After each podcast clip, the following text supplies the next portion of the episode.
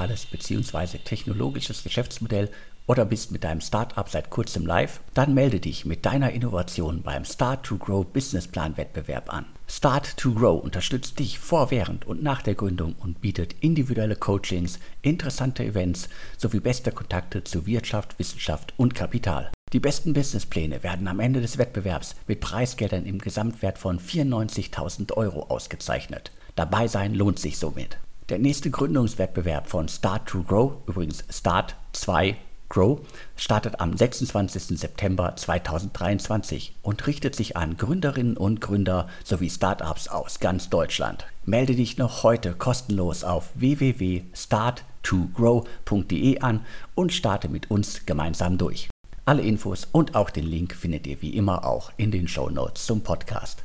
Hallo, herzlich willkommen zum Podcast von deutschestartups.de. Mein Name ist Alexander Hüsing, ich bin Gründer und Chefredakteur von deutschestartups.de. Heute habe ich wieder eine Folge von Startup 101 für euch. Startup 101 ist unser Einsteigerkurs für Gründerinnen. In Startup 101 spreche ich mit Seriengründer Jakob Engels, der derzeit mit Paperless unterwegs ist, über Themen, über die sich jede Gründerin, jeder Gründer Gedanken machen sollte. Jakob gründete bereits nach dem Abi sein erstes Unternehmen und macht jetzt mit Paperless Papierkram überflüssig. Wir haben schon einige Folgen Startup 101 gemeinsam aufgenommen Wer die Folgen noch nicht gehört hat, in der ersten Folge geht es darum, wie findet man eine Idee. Zweite Folge heißt Positionierung, die dritte Folge heißt Vertrieb und die vierte Folge dreht sich um Community Management. Und was uns wirklich begeistert, die ersten Folgen haben 10.000 Abrufe geschafft. Das heißt, was wir hier erzählen, findet auf jeden Fall Gehör. Jetzt aber erstmal, hallo Jakob. Hallo Alexander, schön, dass wir wieder zusammenfinden und danke fürs Intro. Du hast es gerade schon angesprochen. Die ersten Folgen haben die 10.000 Zuhörer geknackt. Das freut mich und dich, also uns natürlich sehr. Vielen Dank dafür. Und ich glaube, heute haben wir auch wieder ein sehr spannendes Thema, was wir ja auch basierend auf einer LinkedIn-Umfrage ähm, definiert haben, wo wir mal gefragt haben, welches Thema denn spannend sein könnte. Also heute nichts, was wir ähm, für uns entschieden haben, sondern was wirklich auch unsere Community entschieden hat ähm, was wir heute besprechen sollen. Ja, und das Thema ist, glaube ich, richtig, richtig heiß, gerade in der derzeitigen Krisenlage. Also ich weiß gar nicht, wie viele Krisen man da jetzt aufzählen müsste. Ich lasse es jetzt einfach mal. Wir wollen nicht von Krise reden, sondern wir wollen von Chancen reden und wie man sich in der Krise verhält und alles in Bezug auf Venture Capital. Ganz genau. Venture Capital, kurz VC oder zu Deutsch Wagniskapital, ist natürlich auf Deutsch nicht so sexy wie, wie im Englischen. Aber ich meine, auf Deutsch mit Wagniskapital oder auch Risikokapital kann man den Begriff wohl am besten definieren. Ähm, für jeden, der es oder jede Person, die es nicht weiß, ähm, was genau da dahinter steckt. Das ist tatsächlich eine Möglichkeit, wie man sich finanzieren kann über Wagniskapital im Unternehmen. Besonders in der frühen Phase von Unternehmen, wenn man wachsen will, ähm, sehr, sehr häufig gesehen dass man da externes Geld in die Firma reinholen muss, um weiterhin auf dem Markt zu bleiben. Der Einstieg ist quasi das eigene Geld. Viele ziehen Unternehmen gerne mit eigenem Geld hoch oder leihen sich bei Family, Friends and Fools äh, Geld. Das ist auch so ein Fachbegriff äh, im Grunde oder ein Szenebegriff, den man mal gehört haben sollte. Dann geht es vielleicht weiter mit äh, Business Angels. Äh, wer das Spiel nicht mitmachen will, äh, sucht vielleicht irgendwie relativ schnell eigene Umsätze zu machen. Das ist das Thema Bootstrapping, aber ganz andere Baustelle. Und dann kommen irgendwann die klassischen Venture Capital Geber ins Spiel. Und davon gibt es irgendwie reichlich in Deutschland, in Europa und auch äh, äh, Kapitalgeber aus den USA und Asien haben in den letzten, sagen wir, drei Jahren massiv in Deutschland äh, investiert. Und das Spiel ist relativ simpel. Äh, man muss einen, erstmal einen VC finden, der investieren möchte. Dann muss man irgendwie ja im Grunde definieren, äh, wie viel wird investiert und was bekommen die äh, Investoren dafür. Und dann sind wir schon mittendrin im großen Venture Capital Spiel. Absolut. Also es ist eine lange Reise. Das passiert nicht von heute auf morgen. Ich denke, in so einem ersten Schritt muss man sich erstmal ganz klar machen, wer sind überhaupt diese Personen oder diese Unternehmen von einem Venture Capital ähm, Unternehmen. Auf Deutsch, habe ich gerade schon gesagt, trifft es den Begriff noch ein bisschen besser, und zwar Wagniskapital. Wagnis oder, oder Risikokapital beschreibt natürlich schon, das sind Personen und Unternehmen, die in sehr, sehr risiko behaftete Projekte investieren, in frühe Startups, wo man nicht genau weiß, was wird mit diesem Unternehmen passieren.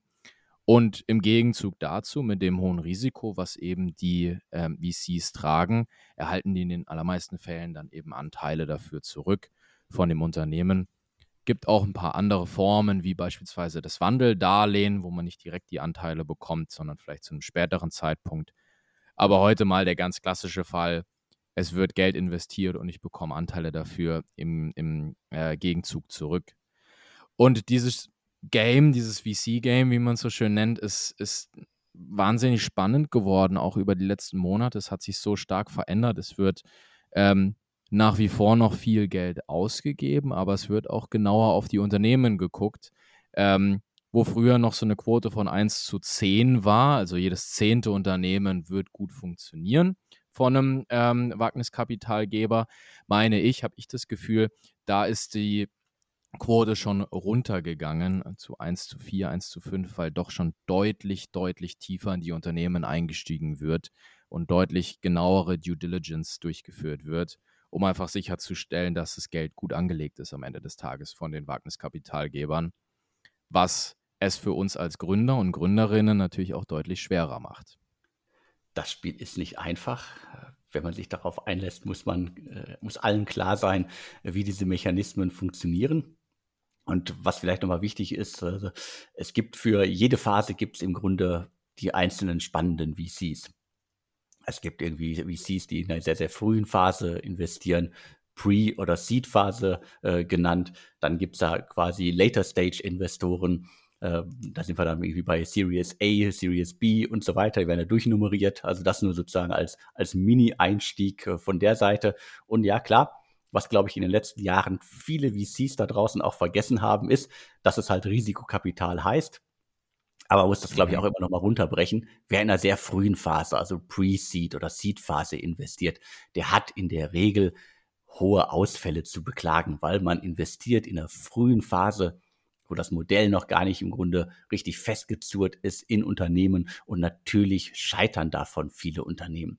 Aber man sieht auch immer wieder, dass äh, Unternehmen gemeinsam mit den Investoren sich verändern, einen sogenannten Pivot hinlegen und äh, letztendlich was ganz anderes machen. Also das zeigt dann vielleicht auch einen guten VC und ein gutes Gründerteam aus. Aber das ist dann wieder so eine andere Spielart des großen VC-Games. Absolut. Ich glaube, man kann da über wahnsinnig viele spannende Punkte reden und du hast gerade auch schon enorm vieles angesprochen. Auf der einen Seite hat man natürlich die, die Phase des Unternehmens. Ich glaube jetzt insbesondere unsere Zuhörer und Zuhörerinnen, die sich in sehr frühen Phasen befinden. Also vielleicht haben die jetzt gerade ein MVP aufgebaut, so ein Minimum Viable Product, das erste Mal ähm, irgendwie mit dem Kunden gesprochen, vielleicht auch schon die ersten zahlenden Kunden ist natürlich was ganz anderes, als wenn jetzt irgendwie äh, Gorillas ähm, nochmal eine neue Finanzierungsrunde durchläuft und da geht es um harte Zahlen.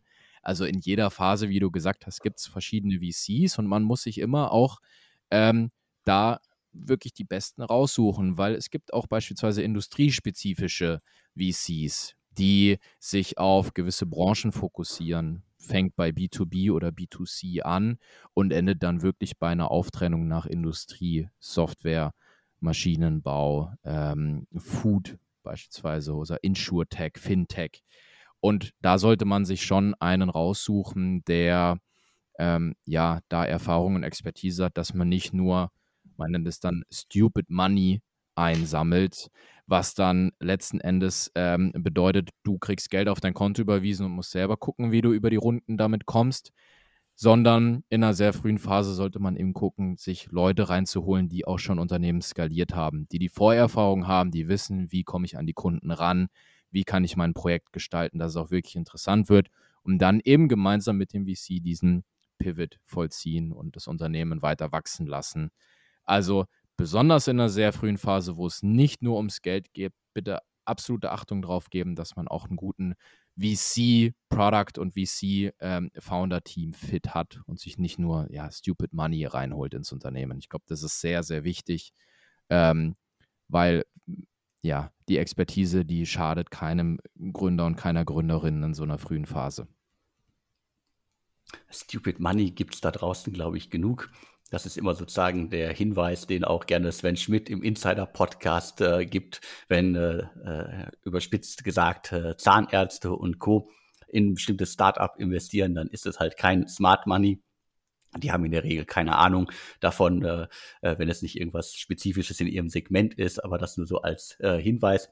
Aber ich, ich möchte vielleicht auch noch mal so ein bisschen runterbrechen, was du gesagt hast. Also ja, es gibt für jeden da draußen den passenden VC. Und das hat sich in den letzten Jahren halt deutlich herauskristallisiert. Also ich bin ja schon ein paar Jahre in der Szene unterwegs. Ganz am Anfang gab es irgendwie zwei, drei, vier, fünf Namen in Deutschland, die haben alles gemacht. Und dann kam irgendwie quasi die Spezialisierung.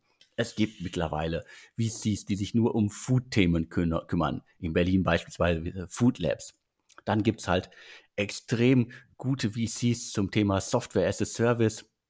Also alles, was wirklich äh, Software betrifft, äh, da kann ich jetzt einfach mal sowas wie Point 9 nennen. Aber es gibt mhm. natürlich auch in neueren Zeit diverse VCs, die entstanden sind und die sind alle so gefühlt jetzt in den letzten 18 äh, Monaten, 24 Monaten entstanden. So, sogenannte Climate Tech Investoren, Green Tech Investoren, die halt gezielt in nachhaltige Produkte, Projekte und so weiter investieren. Also da gibt es eine ganze Reihe an VCs entstanden, die wirklich ja Segmentexpertise haben und äh, die sind in den meisten Fällen natürlich deutlich besser aufgestellt und haben mehr Experten an Bord als jetzt ein VC, der ja das ganze Portfolio abdeckt, beispielsweise Games, E-Commerce, Software und so weiter. Aber wenn der passt, dann passt der halt auch. Also das soll jetzt nicht äh, äh heißen, dass irgendwie breit aufgestellte VCs ähm, nicht passen können. Aber es gibt da draußen ganz, ganz viele VCs, die sehr speziell mit sehr, sehr speziellen Teams unterwegs sind. Ja, also ganz und gar nicht breit aufgestellt, ähm, bin, bin, ich, bin ich bei dir. Also das ist nichts, was irgendwie schadet. Und oftmals, wenn man so eine Finanzierungsrunde durchläuft, ist es ja auch so, dass man sich nicht nur einen Investor mit reinholt an Bord, sondern vielleicht auch mehrere, die dann co-investieren und einer macht das größte Ticket und dann gibt es noch ein paar mit kleineren Tickets. Und da einen schönen Mix mit reinholen, glaube ich, ist absolut empfehlenswert. So ähnlich werden wir jetzt auch unsere nächste Finanzierungsrunde durchlaufen. Ist vielleicht mal ganz spannend, wenn ich aus dem Nähkästchen plaudere. Ähm, können wir auch drüber sprechen, wie wir an die VCs gekommen sind. Sicher auch spannend. Ähm, dass wir es so machen, wir werden uns einen Hauptinvestor an Bord holen. Der ist auch relativ breit aufgestellt und dann noch ein, zwei branchenspezifische VCs, die eben genau die Expertise haben in den Industrien und in den Branchen, wo wir uns gerade darauf fokussieren, was dann namentlich auch die Versicherungsbranche sein wird. Du sagst es ja im Intro immer so schön, wir wollen Papierkram obsolet machen. Ähm, wir kennen es bei Versicherungen, da äh, gibt es noch wahnsinnig viel Papierkram und wahnsinnig lästige Dokumentenzyklen die wir da eben abschaffen möchten. Deswegen der Industriefokus von einem VC ähm, hin, hinsichtlich Versicherung. Und dann sind wir da auf der Suche auch noch nach einem zweiten VC, der uns unterstützen kann, beispielsweise im Real Estate-Bereich, in der, in der Wohnungswirtschaft, ähm, die wir eben selber dann auch finden müssen. Also in vielen Fällen wird man angeschrieben von den VCs, die haben dann ihre Sourcing-Teams, die gucken dann, ja, ähnlich wie, wie im Vertrieb. Ich finde, da, da gibt es schon auch Überschneidungen. Die gucken dann im Handelsregister, welche neuen Unternehmen gibt es denn, was wurde gegründet. Die machen ihren LinkedIn-Research, die haben ihr Netzwerk und fragen rum und gehen dann proaktiv auf dich zu, schreiben dir, ob du nicht mal Interesse hast, dein Unternehmen vorzustellen.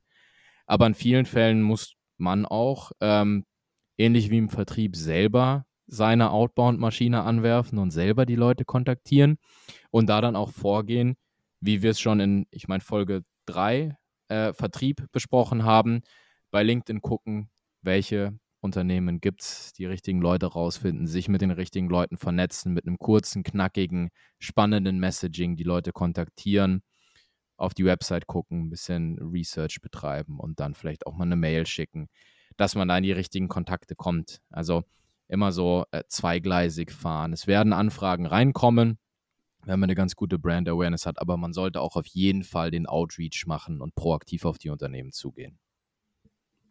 Definitiv. Also ich kenne das ja auch. Ich weiß, dass äh, sehr viele VCs in Deutschland und auch internationale VCs lesen deutsche Startups und ich weiß, dass aufgrund von Artikeln äh, über Startups, die wir bringen, dass es da dann auch immer, immer mal wieder Anfragen gibt an die einzelnen Teams. Das heißt, Medienarbeit kann auch in dem Sinne halt wichtig sein, dass man halt irgendwie wahrgenommen wird, aber das nur als, äh, als Mini-Beispiel. Was ich noch ganz spannend finde, ist äh, zum Thema, ja, wie spricht man halt einen Investor an? Das ist eine Frage, das habe ich auch, die habe ich auch schon sehr, sehr vielen Gründerinnen und Gründern gestellt. Ich habe aber auch schon VCs gefragt, äh, immer mal wieder, wie sie denn am liebsten angesprochen werden. Und ein häufiger Tipp ist von beiden Seiten, Vielleicht habt ihr jemand in eurem Netzwerk, der schon mit dem VC oder einem Mitarbeiter, einer Mitarbeiterin äh, des VCs bekannt ist, vernetzt ist und vielleicht kann der euch ein Intro machen. Das ist immer irgendwie eine ganz charmante Art und Weise, direkt in die, äh, direkt quasi an der Tür vorbeizukommen und einen Kontakt zu finden. Also das ist das, was ich aus vielen Gesprächen mitgenommen habe. Ja, wir sehen das gerade selber auch, dass das der Weg ist, wie man am besten und am schnellsten zu guten Gesprächen kommt. Auch wenn es mal nicht klappt mit einem Gespräch, ähm, haben wir natürlich auch genauso, dass wir, dass wir Absagen bekommen, fragen wir immer in jedem Fall, ob wir Intros zu anderen VCs bekommen könnten, für die der Fit besser ist. Ähm, weil meistens die Absagen sind nicht, äh, dass wir irgendwie ein schlechtes Produkt haben, sondern einfach kein guter Fit. Vielleicht sind wir zu früh dran oder vielleicht auch schon ein bisschen zu spät. Ähm, und dann kann man natürlich wunderbar immer fragen, ja, kannst du uns denn bei VCs äh, aus deinem Netzwerk vorstellen, die ein besserer Fit für unser Unternehmen sind? Und wenn die dann angesprochen werden, hat man mit einer sehr, sehr hohen Wahrscheinlichkeit direkt ein Meeting dann auch im Kalender, wo man dann äh, pitchen kann und sein Unternehmen vorstellt. Also ist ein klasse Tipp, ähm, da mal nach Intros zu fragen aus dem direkten Netzwerk. Ist zumindest der charmantere Weg, als äh, davon raten halt auch viele ab. Man kann es machen, dein Pitch-Deck, da reden wir später noch drüber, äh, wild zu verteilen und überall hinzuschicken. Äh, das wird in den meisten Fällen zwar angeguckt, aber ist dann halt nicht so heiß äh, wie quasi äh, direkte Empfehlung. Und äh, das ist dann halt irgendwie, was man sich vielleicht durch ein Intro, das man später bekommt, halt irgendwie kaputt macht. Also deswegen nicht irgendwie mit der Gießkanne am Anfang alle möglichen Leute anschreiben, kalt anschreiben, an Info, sonst was Adressen schreiben, sondern wirklich gezielt rausgucken, welcher VC passt zu mir, wer sind da die Ansprechpartner, also wer sind die einzelnen Investmentmanager, äh, die ich anschreiben könnte oder die mir jemand halt im besten Falle halt irgendwie, einen, wo mir jemand einen Kontakt vermitteln könnte. Ja, und da, weil, du es vorhin gesagt hast, tatsächlich nochmal zurück zur Medienarbeit, das war tatsächlich auch unser erstes Sprungbrett, als du den Artikel geschrieben hast über Paperless. Ähm, ich meine, der, der Titel war, das sind fünf Startups, die ihr auf dem Schirm haben solltet. Für 2021 war es damals noch. Ähm, da kamen dann die ersten VCs auf uns zu und haben gesagt, wir haben ähm, den deutschen Startups-Artikel gelesen vom Alexander, wir würden uns gerne mal mit euch austauschen. Also das ist auch die Medienarbeit super, super wichtig, neben dann den Intros, die auf jeden Fall der charmanteste Weg sind. Und bei Medienarbeit auch der Tipp, also so früh wie möglich anfangen, weil im besten Fall sucht man ja in einer ganz, ganz frühen Phase einen äh, Investor. Und die Investoren da draußen suchen halt auch immer die heiße Kartoffel, äh, die die anderen noch nicht gesehen haben. Das heißt, äh, im besten Falle halt, ähm, wenn einigermaßen klar ist, was man machen will, wagt euch nach draußen. Äh, viele Gründerinnen und Gründer sind da immer skeptisch, aber unser Format zum Beispiel, unser Startup-Radar, äh, den wir als Newsletter auf der Website, aber auch als Podcast machen, zeigt immer wieder, dass viele Investorinnen da draußen einfach irgendwie sehr früh wissen wollen, was da irgendwo wächst und wenn es noch und wenn es auch erst ein zartes Pflänzchen ist. Absolut. Ich glaube, das hat sich auch geändert gefühlt ähm, in, den, in den letzten Monaten.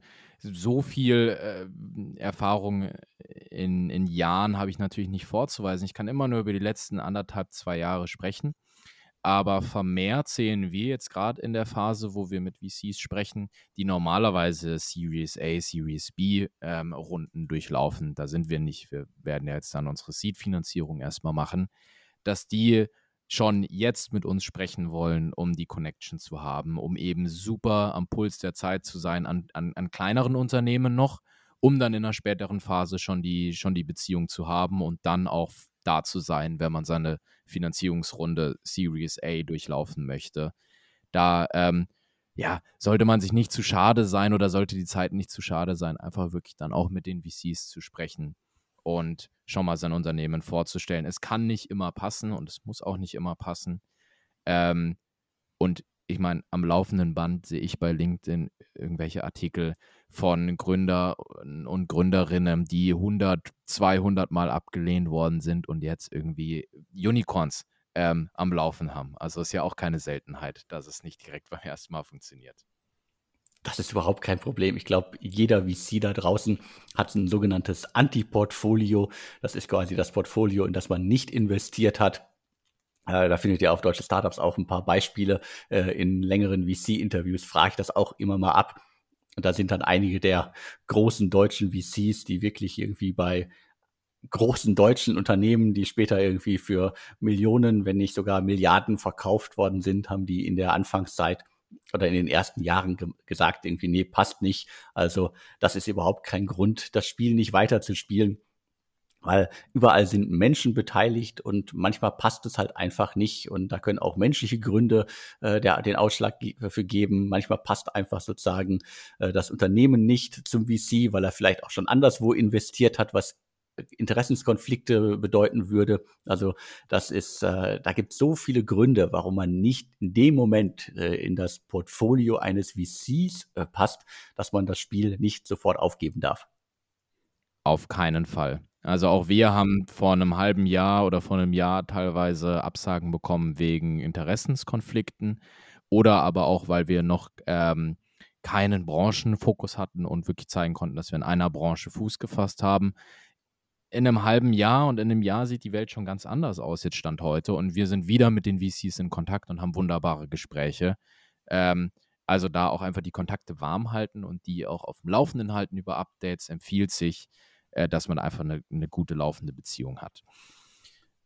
Vielleicht, du hast es gerade schon angesprochen, Thema Pitch Deck. Ähm, quatschen wir da nochmal ein bisschen drüber besonders in dem Format, dieses Startup 101-Format, äh, vielleicht erstmal interessant zu definieren, was ist denn eigentlich überhaupt so ein Pitch-Deck, was, was kommt denn da alles rein? Hast du damit Erfahrungen gemacht, Alexander, selber schon? Naja, also ich habe natürlich viele Pitch-Decks gesehen und es gibt da draußen ja auch etliche Tools, die man nutzen kann, um ein gutes äh, Pitch-Deck äh, auf die Beine zu stellen. Und es gibt auch von diversen VCs äh, Artikel äh, zum Thema, wie äh, bastel ich am besten ein äh, gutes Pitch-Deck, was gehört da alles rein. Ich glaube, den, den, den wichtigsten Zahn, äh, de, de, der mir schon irgendwie vor, glaube ich, gefühlt äh, etlichen Jahren gezogen worden ist, wenn man so als typisch deutscher Gründer, als typisch deutsche Gründerin äh, rangeht, dann packt man das Pitch Deck erstmal mit Zahlen ohne Ende vor und äh, dann steht irgendwie auf äh, seitenweise irgendwie Infos über Zahlen für den Umsatz in 15 Jahren. Weg damit. Mhm. Also interessiert keine Sau, um das mal irgendwie hart zu sagen. Weil gerade in der frühen Phase äh, ist das ja einfach nur eine wilde Prognose in vielen Fällen. Also äh, ich glaube, dass da kein, kein Investment getätigt wird äh, von einem VC, weil in, in irgendeiner Folie drin steht, dass man in sieben Jahren so und so viel Umsatz machen will. Äh, das ist sowieso alles irgendwie, äh, die, die, die Szene, äh, die wirtschaftlichen äh, Grundkonstrukte äh, verändern sich so schnell. Das heißt, äh, nicht, nicht überfrachten. Das ist sozusagen das Erste, was ich immer irgendwie mitbekommen habe, auch immer im Gespräch, äh, wenn man sich amerikanische VCs anhört, was die so haben wollen, dann ist das schon deutlich anders. Und ich glaube, äh, da hat sich in den letzten Jahren auch in Deutschland extrem viel verändert. Also ein, ein Pitch Deck soll im besten Fall die Idee des Startups, das Geschäftsmodell darstellen, noch ein bisschen Marktumfeld, aber jetzt auch nicht immer irgendwie dieses runterbeten. Wir sind in einem Markt, äh, der 13 Milliarden groß ist. In den meisten Fällen ist das auch alles irgendwie nur Bullshit-Bingo sondern irgendwie lieber Infos zum Team, äh, zu den, zum Gründerteam. Also wer macht das Ganze und äh, natürlich irgendwie die ganzen anderen äh, harten Fakten, die man im Grunde so zu seinem eigenen Unternehmen so ein bisschen äh, runterbeten kann, dass man das auf wenigen Slides irgendwie darstellen kann. Ja, ich, ich, kann da, ich kann da nur absolut zustimmen. Also, das ist auch genau das, was wir zurückgespielt bekommen haben. Am Anfang haben wir ein Pitch-Deck aufgebaut und haben da wirklich das zugeklebt mit Informationen, weil wir gedacht haben, es kann alles interessant sein und es interessiert die bestimmt voll, wie jetzt irgendwie unsere Fünf-Jahres-Prognose ist. Ja, gut, was macht man da am Ende? Irgendwelche Luftschlösser aufbauen ähm, und heiße, heiße Luft irgendwie in, in Excel-Tabellen zusammenbasteln, was natürlich alles nicht die Realität darstellt. Ähm, weder in einem Startup noch in einem Konzern. Also dieses ganze Forecasting-Thema ist natürlich immer wieder ähm, eine Aufgabe, die dann so am Ende niemals wirklich passieren wird. Das heißt, da ähm, weniger äh, Luftschlösser aufbauen, mehr bei den Hard Facts bleiben und ähm, lieber ein, zwei Folien weniger haben, dafür transparentere Informationen zum Status quo, ähm, um den VC da wirklich abzuholen.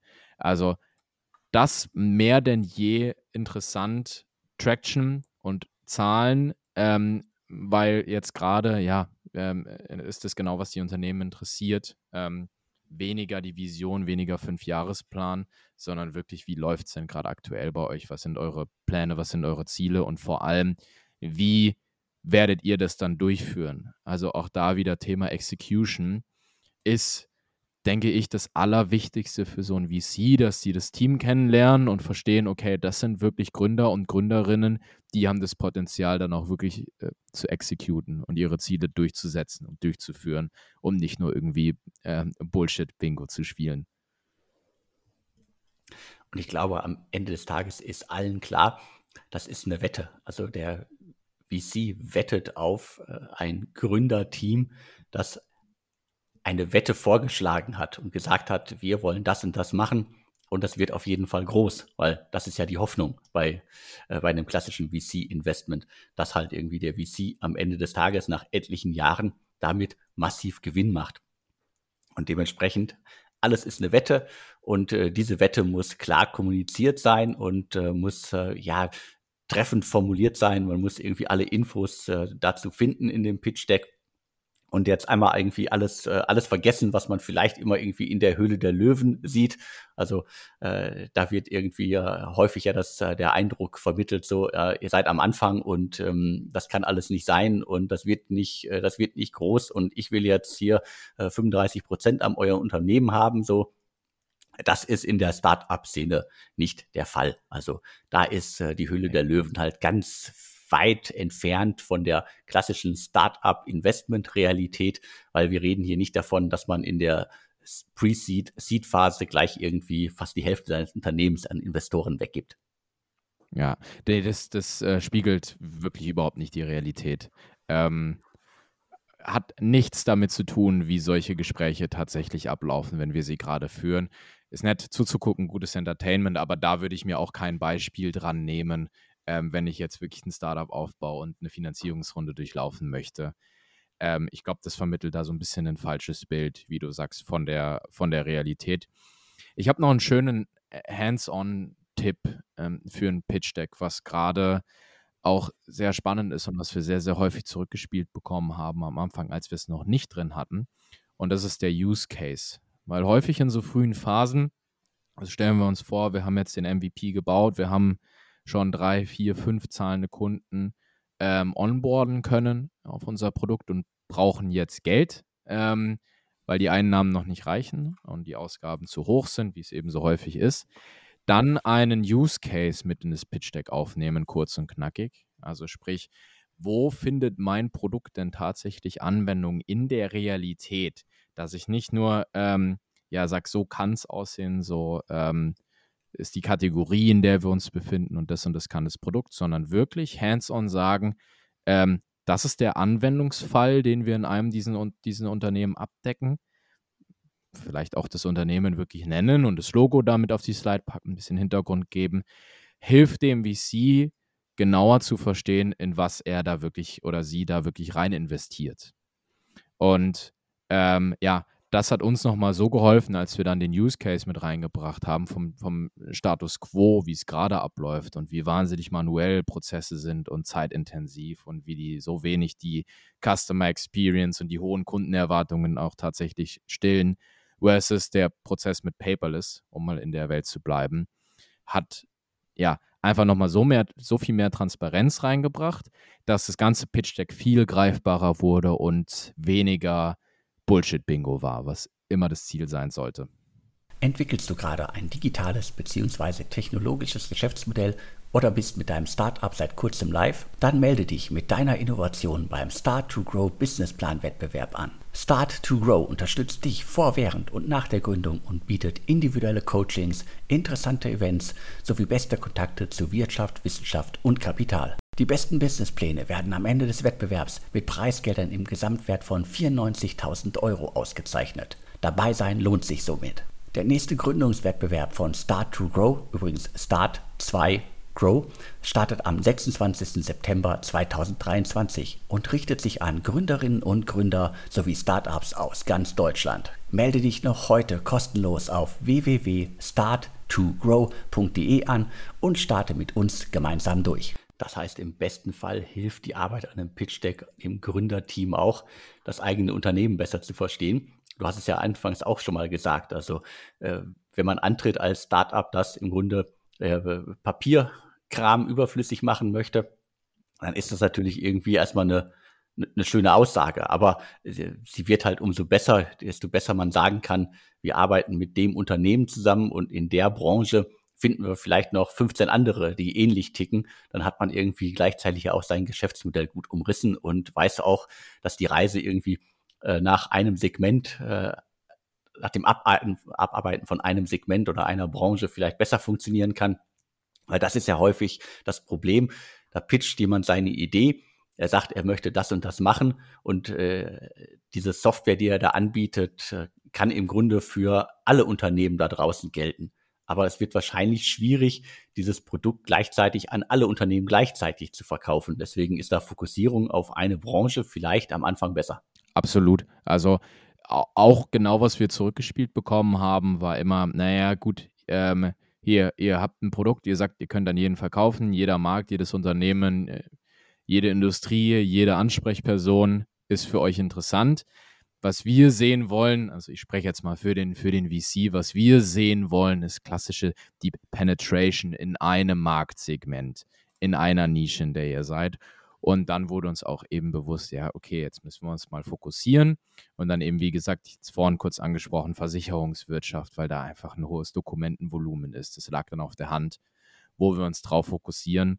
Ähm, und seitdem ja einfach auch viel bessere Gespräche dann mit unseren, mit unseren Kunden haben, weil wir Experten werden dann auch in den Branchen, aber dann natürlich auch mit den VCs ähm, für die wir interessanter werden, wenn wir zeigen, wir können in einer Nische tatsächlich auch ähm, uns einen wirklichen Namen machen und da einen Fokus drauf setzen.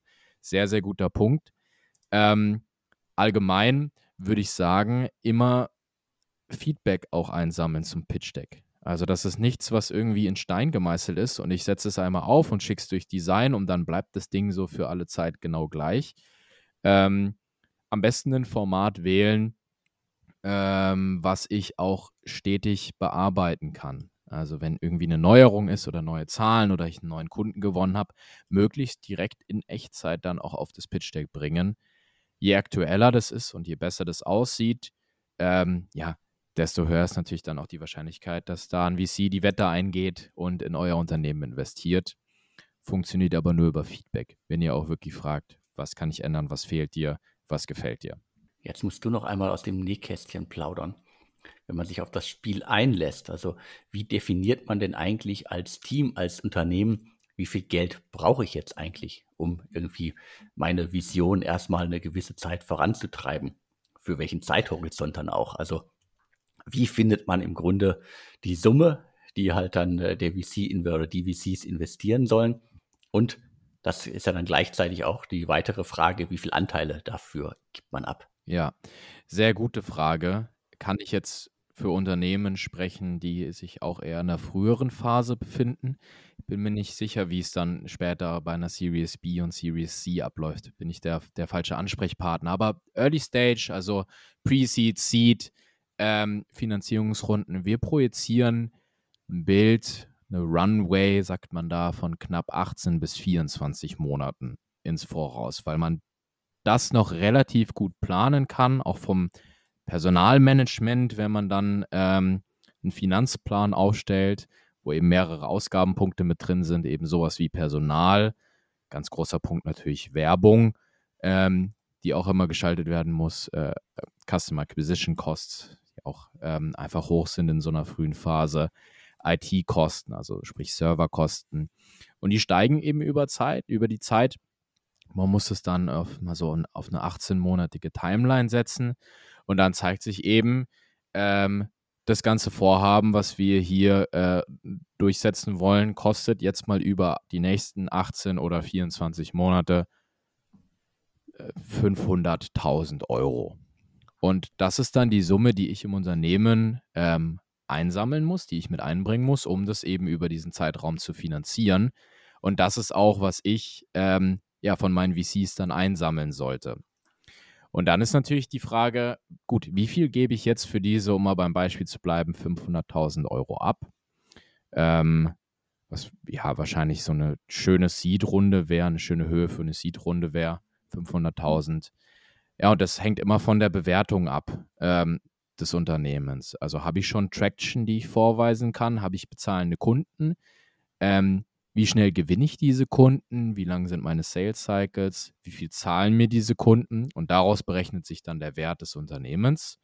Ähm, und ja, dann gebe ich in so einer Phase, ja, zwischen, ich glaube, man sieht da alles zwischen 6 und 20 Prozent ähm, ab, wahrscheinlich eher 15 Prozent in, so einer, in so einer früheren Phase, um eben dieses Geld einzusammeln. Hat das deine Frage beantwortet? Ja, ja, auf jeden Fall. Es geht ja auch nur darum, erstmal so ein, überhaupt so ein Gefühl zu haben, was da eigentlich passiert und wie man, wie man vorgeht. Und äh, natürlich ist das schwierig zu sagen, irgendwie, wie, wie viel wert ist das Unternehmen in so einer frühen Phase. Im besten Fall äh, gibt es keine Umsätze, es gibt noch keine Kunden oder halt irgendwie zwei, drei Kunden. Aber wenn man irgendwie sehen kann, dass es da funktioniert, dann muss man halt irgendwie bestimmte Metriken ansetzen und letztendlich ist es natürlich in, in vielen Fällen Kaffeesatzleserei. Aber das wissen ja alle, die beteiligt sind. Und äh, der VC äh, schluckt ja nicht äh, alles, was man da irgendwie in den Raum wirft und sagt, das sehe ich auch so. Er kann es ja auch komplett anders sehen. Dafür ist die Phase ja da, um mit einem VC zu verhandeln und letztendlich dann festzuklopfen, so hier sind 500.000 und wir geben dafür äh, 10 Prozent ab. Und äh, letztendlich sieht man da alles in der Startup-Szene. Also da gibt es irgendwie 20 äh, Prozent, da gibt es auch manchmal irgendwie in frühen Phasen 25 Prozent, aber es gibt auch teilweise nur 5 Prozent.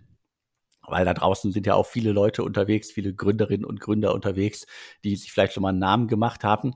Die haben es in der Regel dann natürlich auch einfacher. Und ähm, da ist dann irgendwie vielleicht auch äh, das Leuchten in den Augen bei den VCs größer und das konnte man in den letzten zwei Jahren ja gerade extrem oft sehen, dass da sich VCs gegenseitig hochgeschaukelt haben, dass in äh, Verhandlungen sich VCs überboten haben und gesagt haben, hier nein, äh, das ist keine 5 Millionen Bewertung, sondern ich glaube, das sind sogar 10 Millionen. Bewertungen und dementsprechend äh, ist da vieles passiert in den letzten Jahren. Bewertungen sind extrem hochgegangen. Das normalisiert sich jetzt wieder ein wenig. Das heißt, das ist, da, da spielen so viele Dinge rein, wie man die passende Bewertung findet. Ja, und einer davon ist halt im Grunde die aktuelle Marktlage. Und Geld ist genug da im Markt. Ich glaube, da muss sich keiner Gedanken machen. Also es ist genug Geld da. Auch in den letzten Monaten sind diverse neue Fonds geschlossen worden, neue VCs entstanden.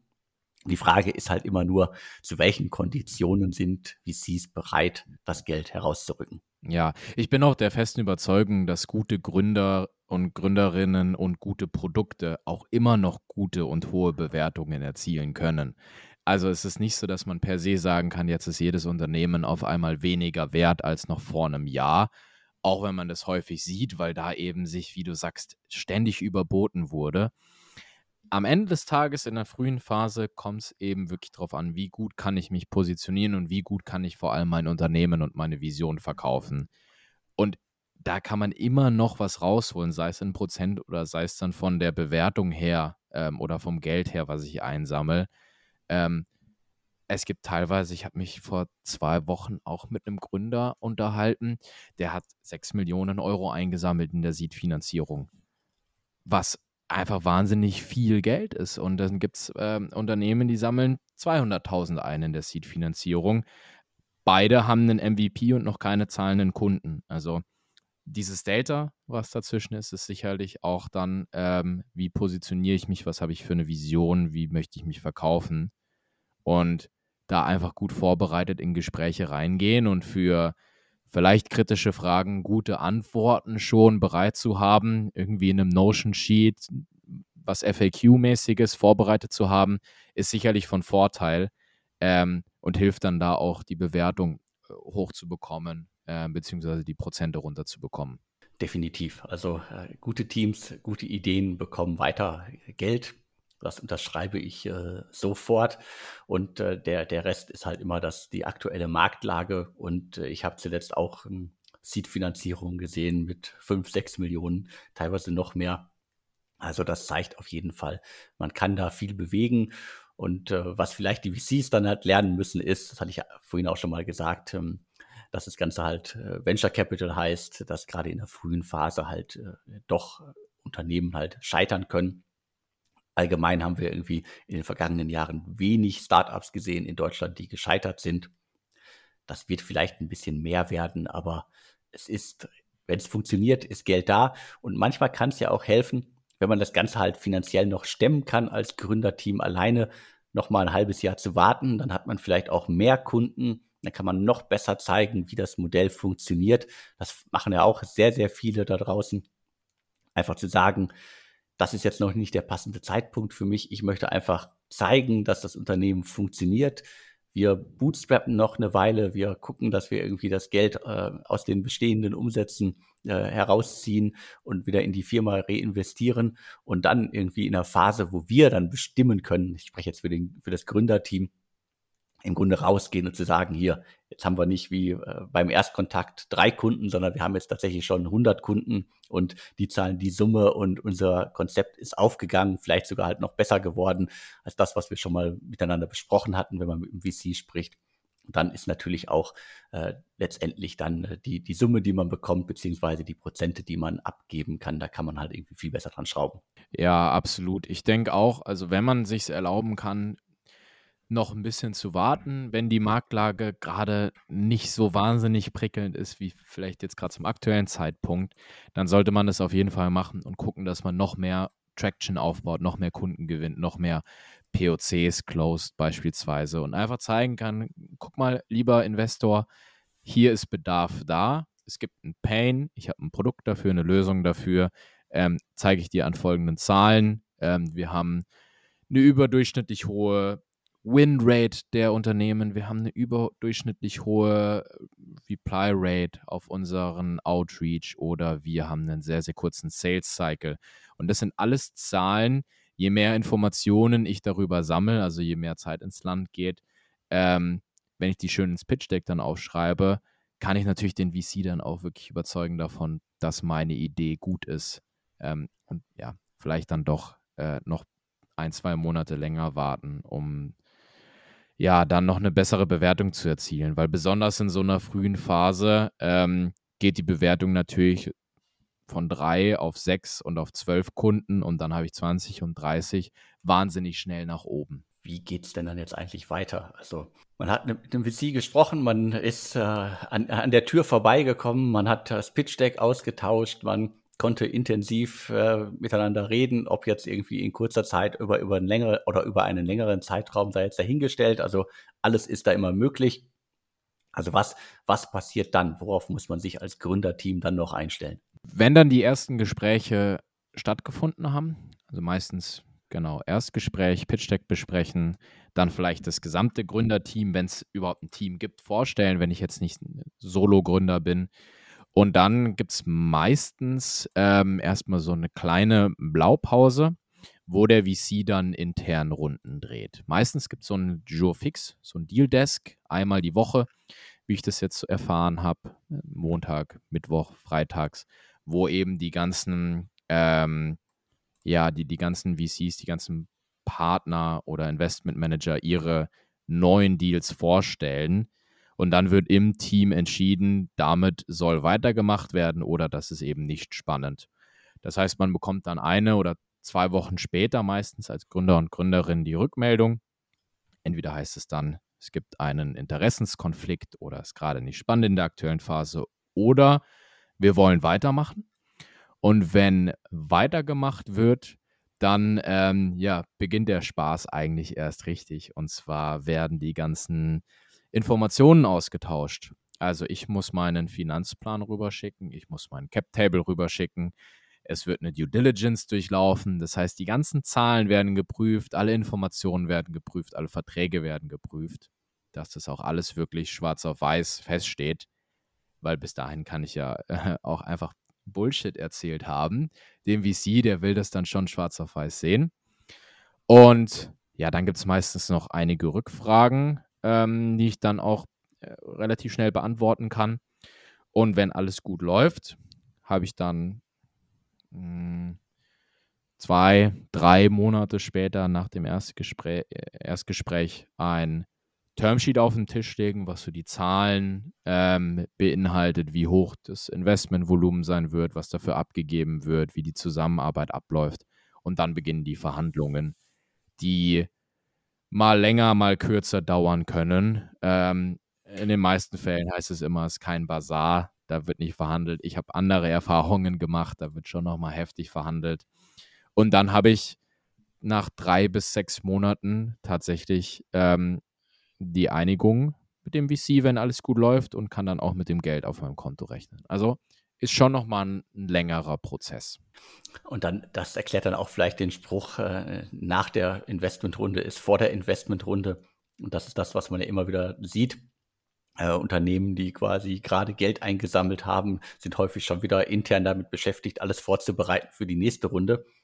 Das erklärt sich halt durch die Zyklen, wenn man sagt, man äh, hat irgendwie einen Zeithorizont, äh, eine Seedphase von 18, 24 Monaten. Und es sind irgendwie schon sechs Monate vergangen, äh, die quasi ja äh, weg sind zum Thema irgendwie, wir haben irgendwie äh, Geld eingesammelt. Die Zeit muss man ja auch irgendwie überbrücken. Ja, genau, ja. Nach der Investmentrunde ist vor der Investmentrunde. Ähm, ich sollte schon immer gucken, dass das alles möglichst realistisch geplant ist und möglichst gut geplant ist. Wenn ich einen Finanzplan aufstelle und der hat in den ersten sechs Monaten schon mal exorbitant hohe Zahlen drin und ich durchlaufe dann meine Runde beispielsweise, ähm, und schaffst dann nicht mal in den ersten zwei oder drei Monaten mein Ziel zu erreichen, wirft natürlich auch nicht so das beste Licht auf dich als Gründer oder Gründerin. Also da sollte ich gucken, schon relativ nah an der Realität zu bleiben, die, die ersten Monate zumindest. Man sollte sowieso immer an der Realität bleiben, gerade in den Verhandlungen. Also äh, nicht das äh, Blaue vom Himmel äh, herunterpredigen. Das äh, sehen die Investoren und Investorinnen ja dann auch, wenn sie später tiefer drauf gucken. Das macht dann auch ein schlechtes Gefühl. Das ist dann auch sicherlich die Phase, in der viele Sachen einfach äh, scheitern. Oftmals höre ich dann auch immer wieder, dass es gerade in solchen Phasen dann noch irgendwelche ja, sogenannte Leichen im Keller gibt, äh, dass halt irgendwie, du hast das Cap-Table angesprochen, also die Gesell Gesellschafterliste, dann stehen irgendwie äh, schon irgendwie 15 Leute im Cap-Table, die, äh, die vielleicht irgendwie alle Probleme machen könnten später. Das sehen VCs auch nicht immer gerne. Das heißt, wenn man Angels hat, äh, wird immer irgendwie äh, empfohlen, irgendwie äh, schafft doch irgendeinen Pool für die, dass sie quasi gemeinsam investieren. Äh, das wird halt häufig ein, ein Kriterien, Ausschlusskriterium. Wobei ich schaue mir ja häufig äh, Cap-Tables an. Also ich sehe auch bei ganz, ganz großen Startups, die hunderte Millionen eingesammelt haben, teilweise irgendwie 25 Seiten Cap-Table äh, und davon sind dann irgendwie gefühlt äh, 20 Seiten irgendwie Einzelpersonen. Also ist alles kein Ausschlusskriterium, aber macht es vielleicht ein bisschen einfacher, wenn man irgendwie nicht einen Cap-Table schon am Anfang hat, äh, das äh, einigen Leuten im Grunde die Stirn grunzeln lässt, äh, weil irgendwie 100 Personen 0,1 Prozent am Unternehmen haben. Ja, also keep the Cap-Table clean ist, glaube ich, auch so ein ganz, ganz guter Spruch in, im, im VC-Game. Für einen Anfang Zumal es natürlich auch nochmal die Zeit reduzieren wird in der Due Diligence, weil wenn jede einzelne Person dann geprüft werden muss, ob das denn tatsächlich auch vereinbar ist mit dem VC, der dann Geld reinstecken will, ähm, oder ob das alles so passt, zieht sich der Prozess natürlich auch einfach wieder länger. Und dann dauert es vielleicht nicht drei Monate, sondern sechs Monate, bis ich an, an das Geld dann komme und tatsächlich auch äh, skalieren kann mit dem Geld dann oder meine Ziele erreichen kann. Und da empfiehlt sich wirklich einfach in der frühen Phase, das möglichst clean zu halten und eben, wie du sagst, über Pools beispielsweise zu arbeiten, wo ich dann meine Angels reinpacke, dass da nicht 20 Seiten Cap Table dann direkt schon am Anfang dastehen. Was braucht man denn für diesen ganzen Prozess? Also stemmt man das als Gründerteam alleine oder wo holt man sich dann noch Hilfe, um dieses ganze, äh, diesen ganzen Prozess im Grunde gut stemmen zu können? Also ich glaube, zu einem sehr, sehr großen Teil kann man das schon im Gründerteam sehr ähm, weit bringen, ähm, vor allem auch was halt die ganzen Pitches anbelangt. Aber zu einem späteren Zeitpunkt sollte man sich dann schon Expertise reinholen von einer Person, die das Ganze zumindest schon einmal durchlaufen hat und die ganzen, ähm, ja, die ganzen Vor- und Nachteile von so einer Finanzierungsrunde und von Cap-Tables und von Termsheets beispielsweise kennt. Das kann der Steuerberater sein, das kann ein Interims-CFO sein, den man sich reinholt. Das kann aber auch eben jemand aus dem Advisory Board sein ähm, oder ein ehemaliger Business Angel sein. Also da würde ich auf jeden Fall ähm, kein, kein, äh, keine falsche Scheu äh, zeigen und mir auf jeden Fall Expertise reinholen von Personen, die einen dann dann nochmal irgendwie auf vielleicht Punkte aufmerksam machen können, die mir als Gründer oder Gründerin nicht so klar sind, ähm, wenn man so ein Termsheet bekommt. Dann haben wir es hoffentlich gepackt und haben äh, ein Investment am Ende des Tages und äh, fast am Ende dieses Podcastes bekommen. Ja, ähm, hoffentlich. Aber ich, ich bin da recht zuversichtlich, dass man das auf jeden Fall, wenn man ein gutes Produkt hat und wenn man ein gutes Team ist und da sehr transparent an die Sache geht, ähm, fast immer schaffen kann, jemanden zu finden, der auch Lust hat, ähm, die Wette einzugehen. Ähm, ich habe selten gehört, dass jemand sich wirklich wahnsinnig, wahnsinnig schwer tut, Geld einzusammeln. Am Ende des Tages scheint es recht oft zu klappen. Aber dann, ich meine, ich habe es schon öfter mal angesprochen, zählt auch wieder Execution Eats Strategy for Breakfast. Muss man natürlich auch, wenn man das Geld dann eingesammelt hat, die richtigen Entscheidungen mit dem Geld treffen und sich ähm, ja nicht ähm, damit irgendwas verzetteln, sondern auch sehr gut planen ähm, und das Geld eben auch sehr Gute dann investieren in Projekte. Das heißt, die Reise ist dann nicht vorbei, sondern sie fängt erst an und äh, der Druck wird vielleicht größer der Druck wird größer natürlich. Ähm, ist vielleicht ein Punkt, den haben wir jetzt noch nicht besprochen, aber man sollte natürlich beachten, man hat dann einen Anteilseigner an Bord mhm. und der möchte auch seine Zahlen sehen, der möchte sehen, dass was in dem Unternehmen passiert. Man kann vielleicht nicht mehr wieder vor ähm, ohne externen Investor tun und lassen, was man möchte, sondern hat sich an gewisse Regeln zu halten, ähm, beziehungsweise muss gewisse Ziele erreichen. Und das kann natürlich auch Druck auslösen, absolut. Also sollte man nicht unterschätzen. Aber man sollte auch nicht unterschätzen, dass äh, der VC ja auch großes Interesse daran hat, äh, dass sein Investment ein Erfolg wird und äh, oftmals ja auch ähm, mit Erfahrung zur Seite stehen kann und da helfen kann, wenn halt es die Reise nicht, sich nicht so entwickelt, wie man sich das vorgestellt hat. Also da ist in den seltensten Fällen ist es so, dass der VC das Startup dann wie eine heiße Kartoffel wieder fallen lässt, sondern alles Mögliche tun wird, um das Unternehmen zum Erfolg zu führen. Und egal wie dieser Erfolg dann aussieht, es gibt ja immer Investments und Unternehmen, die sich nicht so entwickeln, wie man das geplant hat. Gute VCs sorgen dafür, dass das Ganze sich halt für alle gut anfühlt am Ende des Tages. Also wir sind ganz, ganz wenige Fälle bekannt, äh, wo irgendwie ein Investor das Team halt irgendwie sitzen hat lassen oder halt äh, irgendwie das Unternehmen hat vor die Wand fahren lassen. Also das mag dann irgendwie ganz, ganz spezifische Gründe haben, warum sowas passiert. Aber es gibt so viele gute Geschichten da draußen von bekannten großen VCs, die alles gemacht haben, um das Unternehmen zum Erfolg zu führen. Und manchmal kann der Erfolg ja auch sein, dass die VCs sagen so, das hat mit uns nicht funktioniert. Wir glauben nicht mehr an das Konzept, was ihr da macht, aber wir legen euch keine Steine in den Weg, wenn ihr was anderes machen wollt. Also das nur so als quasi fast schon Schlusswort ein sehr schönes Schlusswort. Also auch wenn es nicht funktioniert, die Türen werden nicht verschlossen, es werden keine Steine in den Weg gelegt und man findet immer wieder neue Wege. Das ist der Charme, wenn man ein Startup gründet, dass man flexibel bleiben kann und pivoten kann, wenn irgendwas nicht so gut läuft.